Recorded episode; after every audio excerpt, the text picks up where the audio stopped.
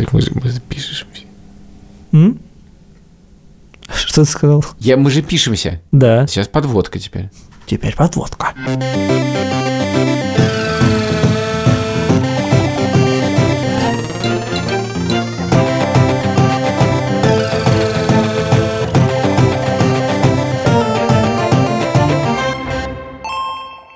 Привет. Это подкаст «Деньги пришли». Подкаст с самым неподходящим названием в наше тяжелое время. Потому что деньги никому, кажется, особенно не пришли. Деньги на холде, деньги в карантине, деньги пока не вышли, Денег деньги еще нет. не пришли, денег нет. И не будет. Меня зовут Саша Поливанов. Меня зовут Илья Красильщик. Вместе с нами Альфа-банк. Привет. И вместе с нами студия «Либо-либо». Здравствуйте. Сегодня у нас 29 марта. Все магазины закрыты, все рестораны закрыты. Завтра закрываются полностью контакты России с внешним миром. Нельзя будет ни выехать, ни въехать из страны. В страну, точнее. Несмотря на это все, нам конкретно с Ильей живется неплохо пока. Это правда, потому что у нас все нормально с работой. Можно сидеть дома, можно заказывать еду. Но вообще-то мы привыкли немножечко к другому городу. Особенно весной, в такую хорошую погоду. Мы привыкли совершенно не к этому. Мы привыкли к тому, что можно выйти из дома, можно куда-нибудь сходить. Есть куча прекрасных мест вокруг. И вот когда я думаю о куче этих прекрасных мест, которые хотелось бы сходить, я думаю, господи, как же им сейчас хреново, и вообще-то очень хочется, чтобы они это как-то пережили, чтобы они вот сейчас закрылись на некие удивительные каникулы, потом эти каникулы наверняка продлят, потом их наверняка еще продлят, что-нибудь там придумают. В общем, когда-нибудь это, я надеюсь, все откроется. Вот очень хочется, чтобы они до этого дожили. Поэтому мы решили сделать этот выпуск так. Мы просто звоним в наши любимые места, в которые мы любим ходить. Никакого э, мы не стали придумывать, вот позвоним большому бизнесу, среднему и маленькому. Мы, как всегда, Или- не стали ничего придумывать, скажем так. Давай позвоним Борику Приянову, человеку, который отвечает за магазин «Фаланстер», прекрасному книжному магазину, который находится в самом центре Москвы и наверняка платит немаленькую аренду.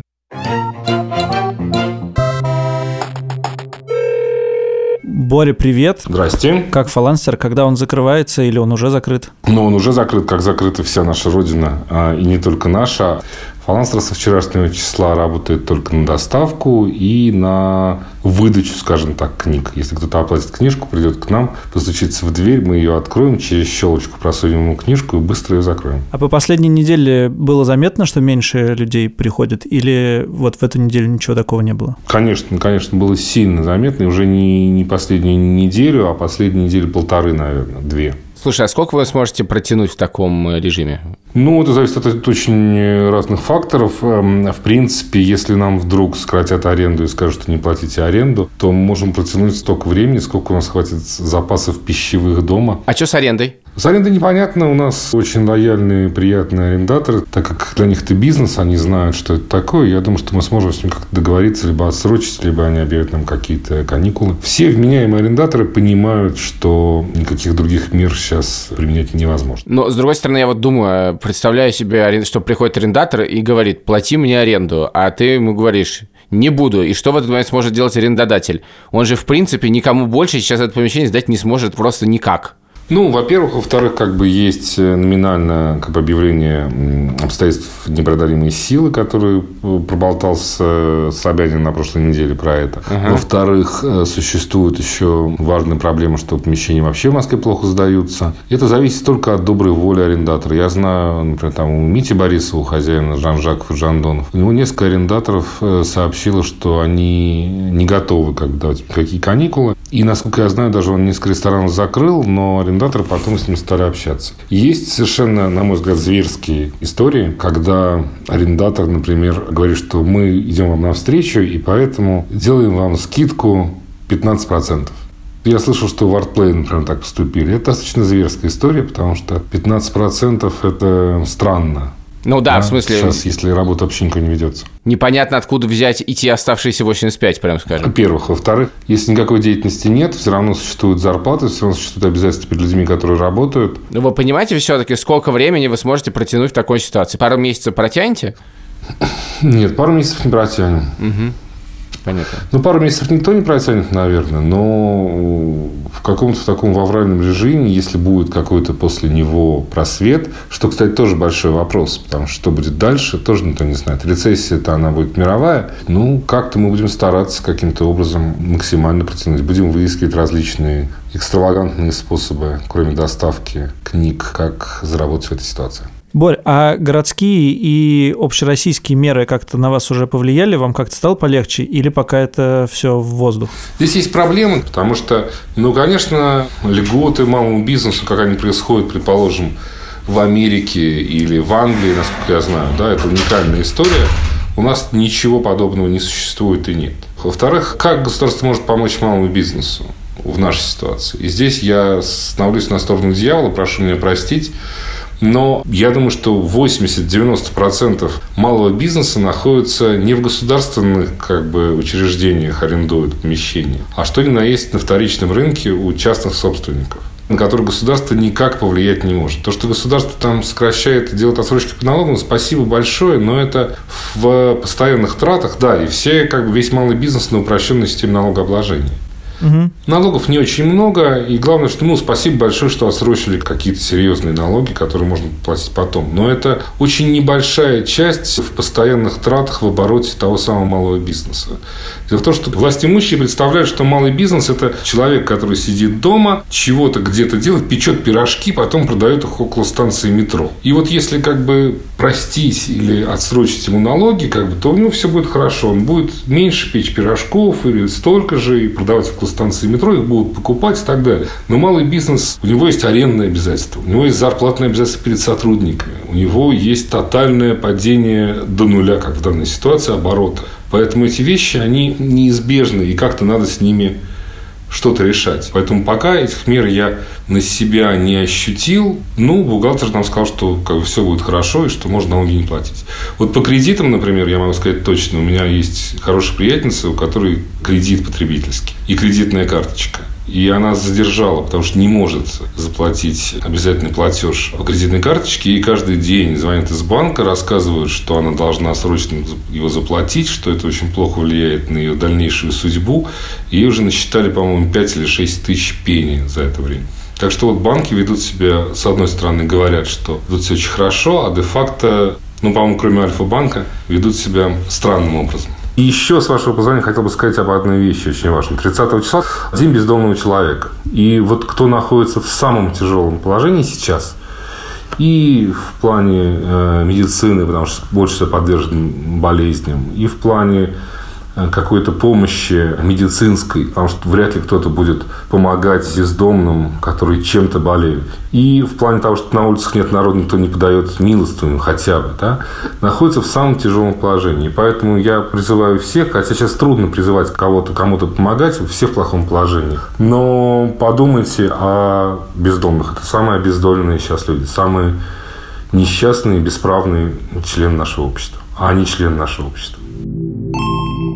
Давай позвоним герою нашего предыдущего подкаста. Мы в «Два по цене одного» записывали Ивана Шишкина, который сделал в Москве деликатесен и в который делает во Львове огромное количество совершенно замечательных заведений. Эти свиные ребрышки в Реберне я не забуду никогда. Теперь Иван счастливый обладатель заведений и в Москве, и во Львове. И там, и там они, очевидно, не работают. Иван, привет! Привет. Вы счастливый обладатель заведения аж в двух закрытых государствах. Да, регионах, да. Каково это? Это вдвое тяжелее, чем в одном.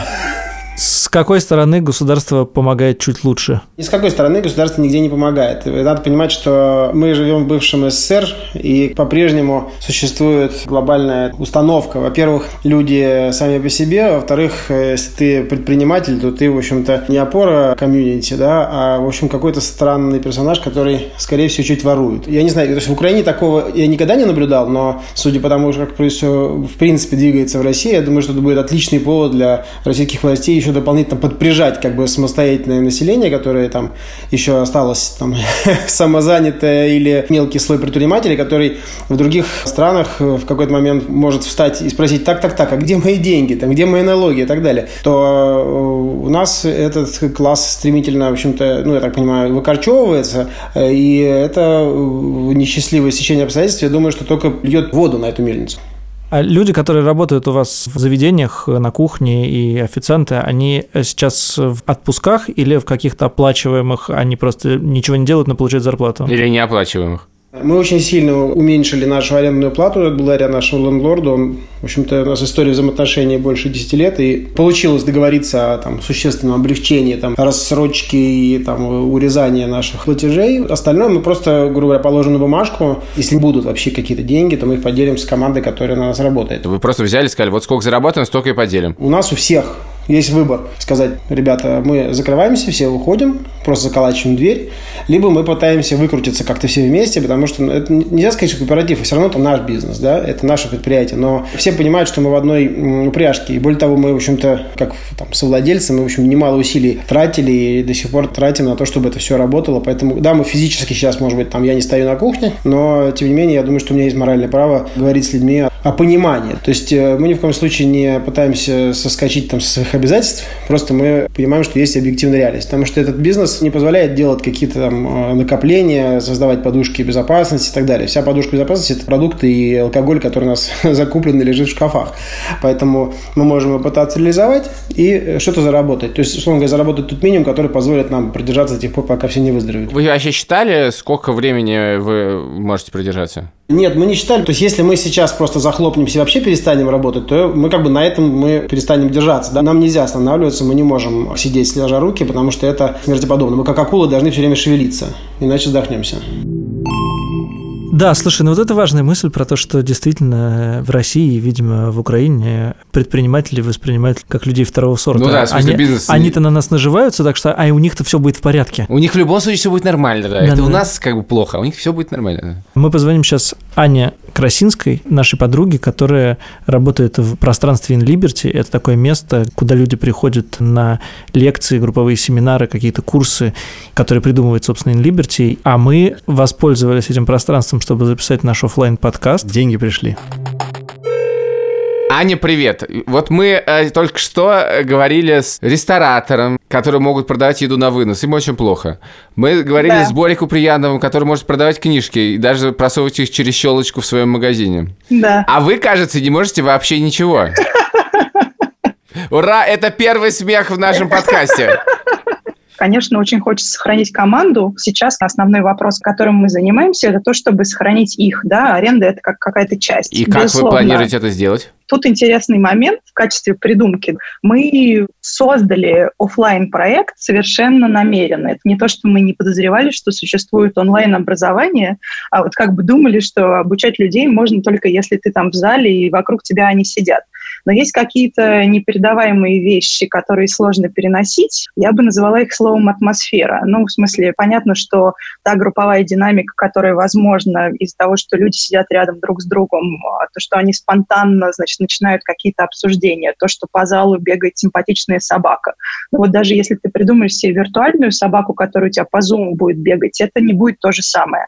То есть вопрос, на который мы хотим сейчас ответить, это есть ли что-то в нашем методе, вот в том, что наработано за эти годы, что может быть перенесено, и как бы кусочек вот этого вот настроения, может ли оно существовать, когда мы все сидим э, запертые дома? Ответ на этот вопрос, безусловно, эксперимент. В смысле, мы собираемся провести некоторую экспериментальную серию, очень дешевую в Zoom, чтобы, собственно, это проверить. Интересно вот что. Там понятно, что мы про онлайн-образование, вот, которое мы себе представляем под словом онлайн-образование, сейчас не думаем. Это не то, что мы хотим попробовать немедленно все перепридумать, э, массу контента записать в видео и поставить это на сайт, чтобы масштабировать и там продать это многим людям. А То, что мы думаем, это вот мы сейчас с вами разговариваем, да, практически как в одной комнате. Может ли такое работать для того, чтобы образование было возможно с соблюдением какого-то режима интерактива? Может ли быть такое, что ты можешь обсуждать с людьми темы, которые их интересуют и которые на их жизнь прямым образом влияют, так, чтобы им казалось, что они в этом процессе участвуют. Для нас вот это последнее страшно важно. Мне кажется, да. Мне кажется, что возможно, но это все вопрос какого-то эксперимента, который через неделю с небольшим у нас начинается, и, и я вам скажу, так сказать, точно. Давай теперь перейдем от людей, которые называют себя малым бизнесом, к людям, которые, наверное, могут считать себя средним Ты хочешь поговорить о спорте. Вот, и у меня тебе вопрос. Э, Какой же вопрос? Скажи, последний хитовый материал издания Sports.ru какие? Вчера мы запустили турнир по PES, которые играют футболисты своих клубов, они доигрывают за себя РПЛ. А это, кстати, неплохо, так. И вчера был матч «Зенит-ЦСКА», за «Зенит» играл Дзюба, он проигрывал 2-0, выиграл 5-3, сделал хэт-трик самим собой. И, в общем, это было довольно круто. Я видел сегодня в Фейсбуке, что 300, 300 он тысяч... отдавал честь после каждого гола. Он не отдавал честь, он просто радовался. Но это, кстати, неплохо, это хорошая мысль. А что в чемпионате Беларуси происходит? Он еще идет? Ой, потрясающе. Я поставил 200 рублей на БАТЭ, и БАТЭ проиграл. Еще одна твоя удачная ставка. Это даже лучше, чем минус 76% твоей акции компании Gap. Да. Хотя нет, минус 76% на акции компании Gap это все-таки лучше. Чем 200 рублей Да. на БАТЭ. Давай вернемся к героям. Мы поговорим с руководителем City Sport'а. Сити Спорт – это компания, которая владеет десятками залов и открытых площадок, на которых можно играть в футбол. И мы звоним Тому Сауру, потому что я довольно часто за последний год бывал на стадионе Красная Пресня, играл там с ребятами, которые называются «Клуб кривоногих журналистов», играл там за команду sports.ru, у нас там были тренировки, и там очень приятно все время играть, и хотелось узнать, как дела у тоже места, в котором как бы выручка сейчас должна сократиться до нуля, по идее. Том, привет. Приветствую, приветствую. Сейчас все ваши стадионы закрыты, да? Да-да, 21 марта весь спорт нужно было закрыть, все, что массовое. А массовое по законодательству все, что больше одного. Ха-ха! Да, обожаю формулировки. Массовые. То есть у нас 15 манежей футбольных и э, два открытых футбольных поля. Они вам принадлежат или вы их арендуете? Земля вся арендованная, сами манежи, то есть сам металл нам принадлежит. Грубо говоря, мы арендуем кусок земли, а, получаем разрешение на строительство временного сооружения, подводим там коммуникации, если нужно, и возводим за свои деньги манежи. Вы арендуете это у города, да? Нет, не всегда. Красный Пресня мы арендуем, например, у некоммерческой организации. У города мы только арендуем э, те манежи, которые находятся на территории департамента образования. У нас там программы, где мы строим футбольные манежи на территории школ. Школы бесплатно совершенно занимаются там школьное время, а после школьного времени у нас там уже свои коммерческие там секции, либо, ну, аренда Что вы делаете? Это ваши сотрудники что делают сейчас? Просто они сейчас сидят в отпусках или начались увольнения? Что происходит? Ну, на самом деле, конечно, очень плохо, потому что, как бы, у нас там уже неплохой оборот, как понимаете, 16 э, футбольных манежей. У нас э, 86 сотрудников, э, если брать э, все администраторов, уборочный персонал, футбольный тренер, у нас своя футбольная школа, 400 детей. Весь апрель мы будем им выплачивать, ну и дальше надо будет смотреть, потому что мы просто не выживем финансово, если после апреля такая ситуация продолжится. А что с арендой? С арендой мы сейчас передоговариваемся. То есть там, где департамент образования, это все просто, ну, потому что указ мэра о том, что э, можно временно не платить. А там, где частные, э, ну, в 80% пока плюс-минус позитивный фидбэк, и ну, люди понимают, что как бы мы лучше всех э, управляем футбольным этим стадионом, понимают, что если в конце концов они нас выгонят, то мы с собой возьмем оборудование и кусок земли, э, либо футбольный стадион, он как бы ну, никому не нужен будет. Поэтому пока получается передоговориться. Меня вот очень интересуют эти оставшиеся 20%. Что имеют в виду люди, которые говорят, что они хотят получить арендную плату в полном или в почти полном объеме? относительно того, что было раньше. Они же понимают, что происходит. Как это возможно? Ну, это я тоже не понимаю, как это возможно. Это и находится, где наш офис. У нас там э, складские помещения, и внутри этих складских помещений мы построили два футбольных поля, сквош-клуб, э, боксерский клуб. Но по факту мы снимаем это как офисное помещение. И они как бы говорят, что это не совсем их проблема, что спорт запретили, потому что как бы это не стадион в их понимании. Но мы пытаемся им объяснить и доказать, что, ну, ребят, как бы мы вас снимаем тут сколько, 3000 квадратных метров, понятное дело, что у нас не 3000 квадратных метров офисов, и вы сами прекрасно видите, что у нас тут спорт-объект. То есть, на самом деле, это вот они пока самая большая проблема, ну и аренда у нас у них самая большая, потому что явно, когда мы берем в аренду просто кусок земли пустой и сами там что-то создаем, либо где мы берем в аренду уже существующее помещение, ставки совершенно разные. Я очень надеюсь, что они все-таки поймут, что особо выбора у них нет, и в конце концов, ну, никаких новых арендодателей они не найдут, На самом деле для меня самое главное это, чтобы мои тренера и администраторы хоть какой-то минимум прожиточный получали в течение апреля. То есть для меня это важнее, чем э, заплатить аренду. Мы сейчас используем вот эти две недели плановое ТУ все там тепловентиляторы промыть. Загружаем задачами, которые в обычное рабочее время иногда у нас не доходят руки. Ну, например, там тент отмыть, поле почесать, ну, всякие такие вещи. А такой вопрос, а у вас кредиты есть? У нас есть кредиты в банке также, потому что каждый футбольный манеж стоит в районе 20-25 миллионов рублей, и у нас их 16 манежей. А у нас есть и кредиты, и инвестора. Все инвесторы полностью с пониманием отнеслись и сказали, как только будет возможность дальше выплачивайте, потому что мы ни разу не задерживали ни один платеж до этого момента. А кредиты у нас в МСП банке. МСП это как раз банк малого и среднего предпринимательства предпринимательства, и как раз вот вся эта поддержка малому бизнесу, это если ты входишь в реестр МСП. Так что МСП также э, мы не будем платить им ничего, пока мы не ведем деятельность. Если честно, я поражен словосочетанием «причесать поле». Да, да, ну, ну, да, да, да, да, да, да. Я думал, господи, единственное, что я сейчас хочу, это пойти почесать поле. Представляешь, и у тебя все время не хватает на него времени, и ты... Можно наконец-то почесать поле. Как же Том говорит по-русски, помимо всего прочего? Том прекрасно говорит по-русски, и еще в его речи, конечно, потрясающе, что люди умеют договориться. Ну, конечно, умеют. А какие еще варианты? Надо сейчас договориться. Есть все еще какие-то вообще варианты? Давай сделаем короткую передышку. Не будем больше говорить о сложных бизнесах, которые сейчас не могут платить денег. Ну, давайте поговорим о чем-нибудь другом. Давай поговорим с человеком, который болен коронавирусом. Действительно, передышка. У меня есть моя знакомая дизайнер Маша, которая приехала из Бангкока, заболела, ей взяли анализ, и выяснилось, что у нее коронавирус. Маша, привет. Давно ли ты болеешь коронавирусом? Это самая любопытная болезнь. Самая модная болезнь сезона, конечно. Да, скорее всего, с 15 марта, по неподтвержденным дан- данным. Не встречались ли мы с тобой с 15 марта? Совершенно точно нет. Я очень дисциплинированно болею дома.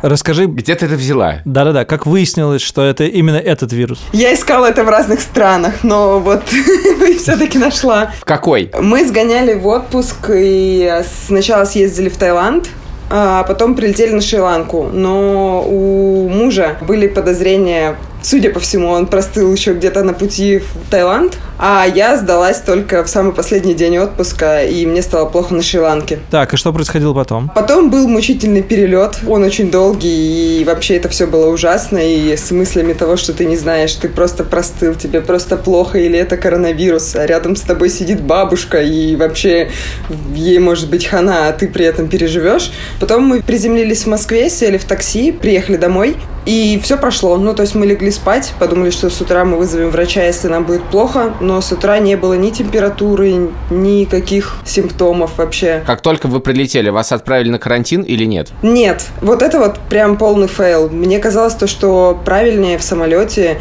сразу же объявлять, что вы должны там, пройти какой-то двухнедельный карантин или должен быть какой-то досмотр. Мы вышли из самолета, нам никто ничего вообще не сказал, не проверил, не спросил. Аэропорт был полупустой.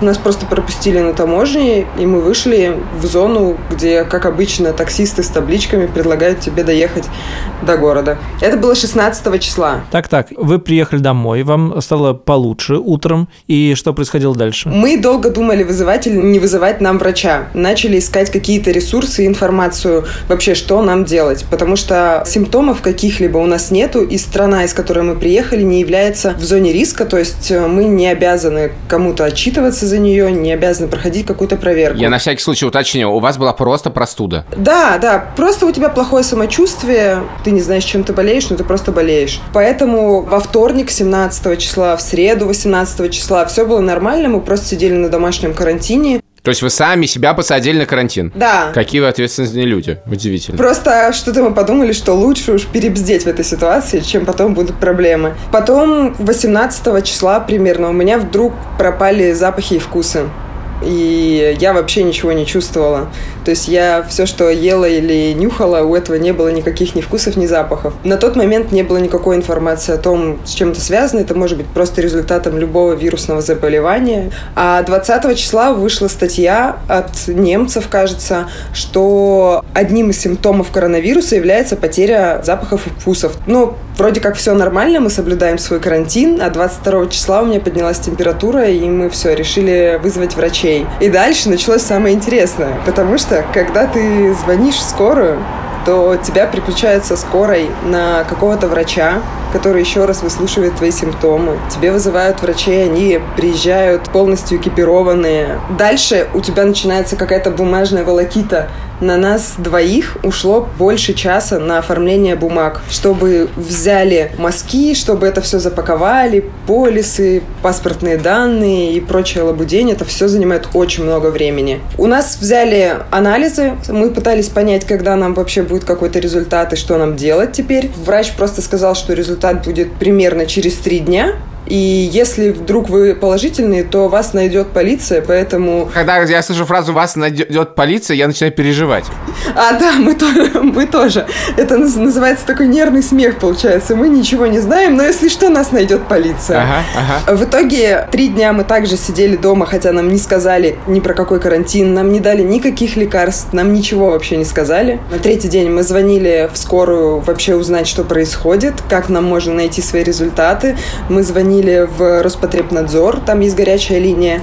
Э, ни у кого никакой информации не было. Нам звонили из телемедицины, у которых тоже нет никакой информации. А телемедицина – это еще отдельный сервис по поддержке больных э, на дому. Они созваниваются с тобой по видеосвязи. Это какой-то государственный сервис? Это да, это оказывается государственный сервис, в котором куча врачей присоединяются для того, чтобы помочь с отслеживанием состояния больного. Ну хорошо, в какой момент вам сказали, что у вас коронавирус? В четверг, то есть спустя 4 дня, приходит приходит врач и говорит, так, госпожа Буторина, положительная по этому адресу.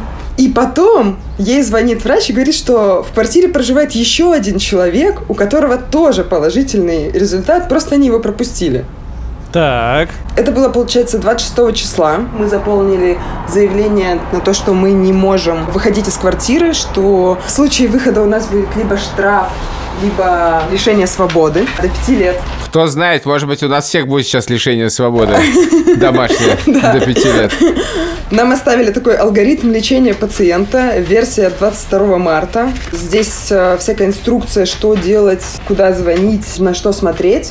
Оказывается, что важным фактором является количество кислорода в крови. Это делает такой инструмент пульсоксиметр, который нужно надеть на палец, и он замеряет количество кислорода в крови. Но при этом найти его сейчас нельзя. Я просто знаю людей, которые искали по Москве эти пульсометры. Да. Их нет. Да, их нету. Врач нам сказал, что они стоили 500 тысяч рублей, а сейчас они там от 7 тысяч по предзаказу. Соответственно, этот параметр мы отслеживать не можем. Нам всегда слушали легкие, всегда спрашивают, легко ли дышать, нет ли никаких э, затруднений, проблем, температуры, отдышки. Отдышка важный а параметр. как часто к вам приходят? К нам приходили три раза, звонят каждый день. А как проверяют то, что вы не выходите из дома? Сказали то, что отслеживают по камерам, потому что на нас, когда пришел с положительным уже результатом, она нас сфотографировала, занесла нас в базу, а сфотографировала с нескольких ракурсов, чтобы нас можно было отследить а, по то есть камерам. все, вы становитесь прослойкой общества, за которой специально следят. Да. Да, да, мы становимся опасными для общества. Это же когда-то заканчивается. Тут есть две версии. По версии скорой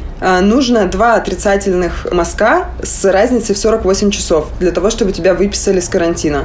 Ну и отсутствие каких-либо симптомов. То есть у тебя не должно быть кашля, температуры, соплей и больного горла. По версии поликлиники это должно быть три отрицательных мазка. Кто победит, узнаем в следующей серии. А Я ск- не знаю. Сколько у вас сейчас было мазков, или вы пока еще не делали? Сколько у вас было мазков? Мария? У нас 22 числа взяли первый раз, и это было положительное. Второй раз 26 числа, результаты должны быть 30 числа. А как реагируют люди на это? Ой, ужас, какой кошмар, или скорее вот как Илья? Ой, как интересно, расскажи подробнее. Слушайте, это на самом деле очень интересный момент, что многие не верят вообще в существование этой болезни, поэтому теперь все друзья нами пугают своих HR, своих коллег, что не нужно приходить на работу, что лучше сидеть дома. Потому что ни у кого нету такого как бы реального примера заболевшего человека. И то, что у тебя нет симптомов, это не значит, что ты не можешь заразить кого-то. Поэтому, если ты уж куда-то ездишь, то точно стоит отсидеться дома. Это не такая ужасная болезнь для большинства, какая она может быть для бабушек, дедушек. Ну и вообще, лучше поберечь. Я очень боялась закашлять вначале. Хочешь поболеть коронавирусом? Не знаю, когда ты так говоришь, кажется, что это что-то интересное. Мне очень важно, не хватает для этого информации. Если ты один раз поболел, ты будешь болеть еще или нет? Поскольку ответа на этот вопрос пока что не Я существует. тебе точно не буду давать его, да. Не давай мне этот ответ. В общем, может быть, было бы неплохо. Давай возвращаться. Это был веселый разговор с больным. Продолжим наш тяжелую задачу разговаривать с бизнесами. Есть такой бар, он называется «Стой». Он находится на Добрынинской. Знаю его по двум причинам. Одна причина, потому что когда я иду домой с Павелецкой на Серпуховскую, я прохожу мимо этого бара. И э, велик соблазн зайти. И этому соблазну я не раз поддавался. Я заходил, что-то выпивал там пиво и шел дальше. Очень приятное место, там всегда куча народу. А вторая причина? А вторая причина, потому что поскольку ты тоже жил недалеко от этого места, то мы часто там встречались с тобой. Там, например, мы придумали этот сезон. Давай, позвоним э, человеку из бара «Стой». Его зовут Константин.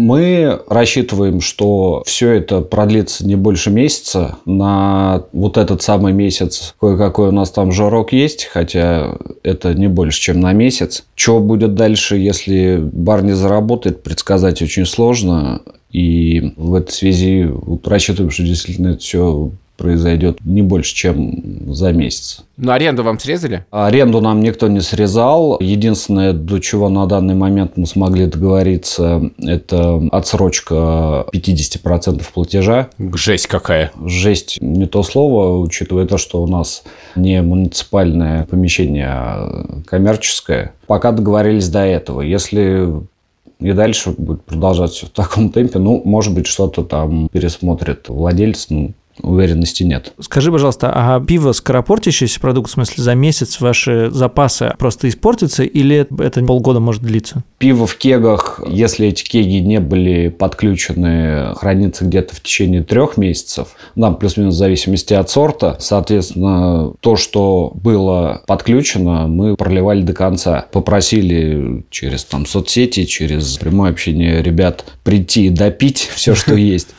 Вот, и в пятницу практически, ну, где-то там 10% от того, что было подключено, осталось только все остальное. Ребята пришли и выпили. Вы зарплату платите? Зарплату платим пока в полном объеме, а дальше уже просто по мере того, как будут таять наши запасы, будем как-то с ребятами договариваться, потому что коллектив потерять, конечно, не хочется, но и ребят в сложной ситуации оставлять тоже нельзя. Как только вы откроетесь, мы сразу к вам Мы придем. сразу к вам придем, и, может быть, если вам можно помочь как-то до этого тоже. Мы э, сделали, как мы их назвали, билеты в будущее, что-то вроде сертификата, который можно сейчас купить онлайн, ну, просто переводом на карту, и по сертификату, придя в бар, его отоварить. Невероятная победа онлайн-мира над оффлайном. Победа. Разгромная, да-да-да. С допингом существенным. Кто на следующий? Дальше мой друг Андрей Самаруков, который э, является владельцем и сооснователем концертного агентства Pop Farm. О, концерты. Концерты. Здорово, да? Много концертов видел в офлайне в последнее время. В онлайне Они видел. делают, я считаю, почти или все лучшие концерты, которые есть. Во-первых, они делают пикник афиш. Они привозили Arcade Fire, мою любимую группу. Они привозили Билли Айлиш. Они всегда привозили Imagine Dragons, главную детскую группу на свете, экстензионную. Короче говоря, они привозили все, что угодно, и очевидно, что сейчас это все не приедет. Марков не очень любит давать комментарии, но я его уговорил все-таки с нами чуть-чуть поговорить. Интересно, что там происходит. Привет, Андрюх. эм, Привет. Не представляю себе, каково это сейчас устраивать концерты. Сколько концертов вы отменили? Всю весну. Но мы не то, что отменили, мы перенесли. Эти концерты состоятся, просто состоятся немного попозже. Сейчас мы работаем над переносом всех концертов с июня. Ну, а следующий самый сложный месяц – это июль. Ну, пока он есть в календаре, и мы надеемся, что, возможно, мы сможем его сохранить. А как это устроено? Ведь музыканты наверняка расписаны у них э, год вперед, и они не могут просто взять и перенести что-нибудь с мая на условный сентябрь. То, что сейчас творится, носит международный масштаб. И, как правило, Россия – это часть какого-то европейского или мирового тура, то сейчас у нас есть как раз та самая возможность, в отличие от сложности, которые мы испытывали в 2014 году из-за изменения курса доллара по отношению к рублю, именно глобально не иметь той катастрофы, которая была тогда. Понятно, что это несовместимые вещи, но с точки зрения финансовой мы пока, промоутеры, которые работают с иностранными артистами, у нас есть возможность каким-то образом все-таки шоу сохранять. И, конечно же, мы очень беспокоимся по поводу фестиваля, потому что перевести концерт – это перевести концерт одного исполнителя. Когда у тебя фестиваль, где выступает 100 артистов, это, конечно, достаточно проблематично сделать. Тем не менее, да, мы работаем именно над переносом, но жизнь останавливается, мы скажем так, букируем новые шоу, и у нас уже подписаны контракты на осень, на весну следующего года и даже на лето. Поэтому ну, мы все надеемся на лучшее. Влетели вы или где-то на деньги? Слушай, ну, как бы в каждом контракте есть понятие форс-мажора. И когда пропадает страх оказаться пораженным каким-то вирусом, возникает вопрос финансовый. А кто, собственно, теряет деньги, промоутер или артист? В данном случае все очень идет достаточно позитивном таком человеческом ключе общения. Ты имеешь в виду, что артисты тоже готовы терять деньги? Они теряют деньги, да. Ну, то есть, а, когда ты делаешь концерт, у тебя, кроме гонорара артиста, есть огромная статья расходов, которые, ну, как правило, бывают невозвратны. Например, как визы, которые стоят очень дорого. Есть э, вещи, которые невозвратны рекламу. То есть, ты заранее все это оплачиваешь, и при переносе эти деньги сгорают. Ты должен заново подаваться на визы, ты заново должен строить рекламную кампанию. Поэтому при форс-мажоре каждый остается при своих расходах, потому что артист тоже свои расходы несет, авиаперелеты и так далее.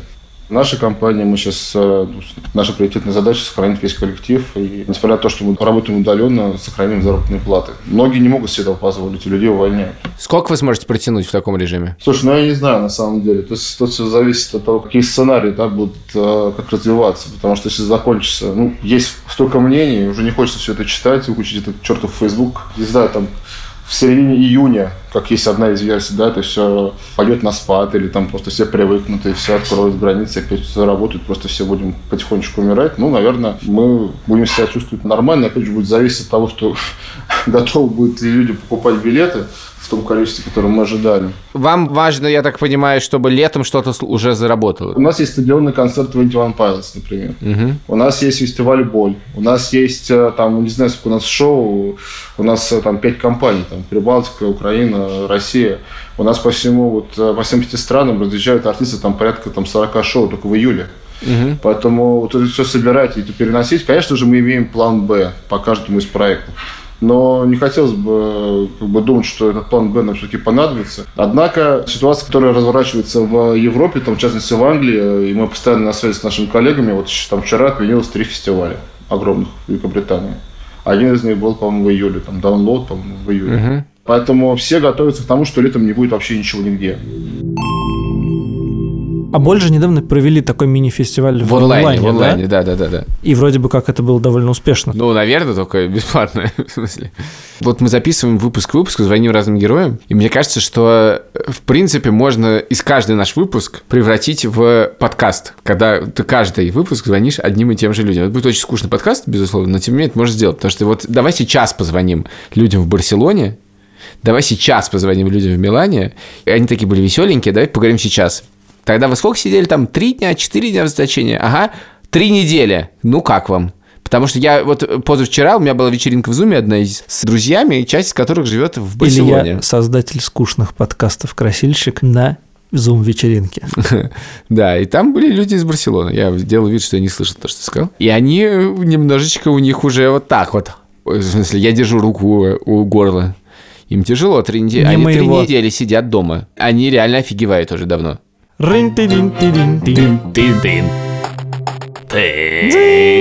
Альфа-банк. Мне приятно сейчас звонить Альфа-банку после того, что сказал Куприянов, но мы хотим спросить, как чувствует себя банк в этой ситуации? И как он может помочь. Привет. Привет, ребят. Мы сегодня записывали целый выпуск про разные бизнесы, которым тяжело живется, и они рассказывают, что они договариваются с арендодателями на какие-то существенные каникулы или скидки по аренде, и я предполагаю, что многие арендодатели не могут сильно снизить цены на аренду, в том числе потому, что они выплачивают кредиты банкам. Как э, Альфа-банк работает с такими историями и есть ли какие-то договоренности с э, бизнесами о том, чтобы отсрочить им какие-то вещи по кредитам? Есть специальная программа. Мы как раз запустили программу «Кредитные каникулы», когда если у малого микробизнеса, в основном они сейчас страдают, действительно сложная ситуация, он может прийти в банк, написать в чат там, или позвонить, не обязательно приходить. Объяснить, в чем сложность, и бесплатно получить отсрочку по кредиту. Какой-то период, 2-3 месяца или больше, там, ну, это все обсуждается, зависит от бизнеса, от ситуации, от индустрии и так далее. А вы, наверное, уже видите статистику, какая индустрия больше всего пострадала? Неделю назад мы все знали ответы туризм, авиа, ну, все, все, что касается вокруг, в общем, путешествий, гостиниц и вот um, таких историй. Что будет сейчас, сложно предсказать. Вот мы прожили уже по факту два дня с закрытыми кафе, даже магазинами, которые не продуктовые. И я думаю, что у многих будут проблемы. Дальше главный вопрос, на самом деле. Вот следующая неделя будет единственный выходной или это все продлят? Вот если это все продлят, то список компаний, у которых будут проблемы, будет больше, чем список тех, у которых проблем нет. Возможно, такой у меня пессимистический взгляд. Нам бизнесы говорили, что у них есть ощущение, что они там две недели могут продержаться без каких-то существенных проблем, если можно так говорить, там месяц уже с проблемами, а что будет, если это все будет продлеваться там на кварталы, сказать очень сложно. В банковской сфере приблизительно такое же планирование сейчас или как-то по-другому устроено? Ну, это очень индивидуально. Да, мы общаемся с клиентами и видим, что ну, некоторые клиенты, на самом деле, живут э, и строят свой бизнес и финансы так, как будто следующий месяц кризис. Причем всегда они так делают, и у них подушка безопасности больше. Но так ведут себя, как правило, средний бизнес, ну, такие достаточно успешные.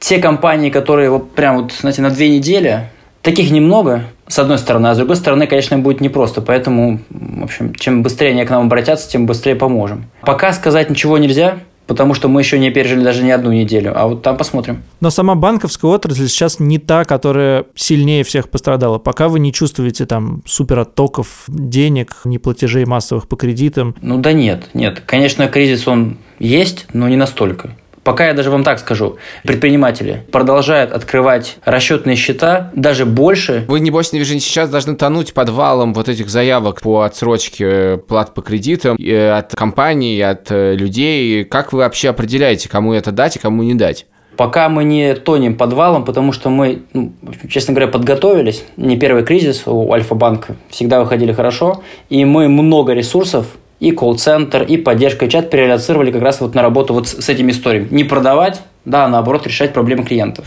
Поэтому пока что у нас даже ресурсов чуть больше, чем э, обращений. Но просто не только же кредитные каникулы всех интересуют. Бизнес продолжается. У нас есть еще предложение, мне кажется, неплохое мы сделали счет для предпринимателей бесплатно навсегда. Ну и сделали еще несколько офферов. Например, у нас там есть для предпринимателей, когда они платят свои карты корпоративные, кэшбэк 30% на все, что касается дезинфекции. Уборка помещения, дезинфекция, клининг. Автоматом 30% мы вернем.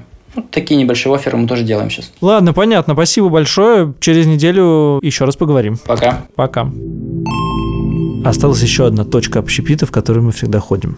Это кофейня. Есть такая кофейня Point, она находится практически внутри офиса Яндекса. Она находится между нашими с тобой работами, поэтому иногда, чтобы встретиться в обед, мы и Встречаемся ее. там, да, да, да, это было очень удобно. Там, там бесплатная газета «Ведомости». Да, в газете «Ведомости» тоже происходят интересные вещи, не позвонить ли нам туда?